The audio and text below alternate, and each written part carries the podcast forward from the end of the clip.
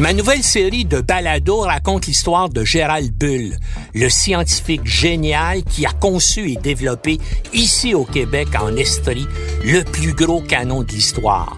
Bull a été assassiné à Bruxelles en 1990 avant de pouvoir faire assembler en Irak ce que les médias ont appelé le canon de l'apocalypse.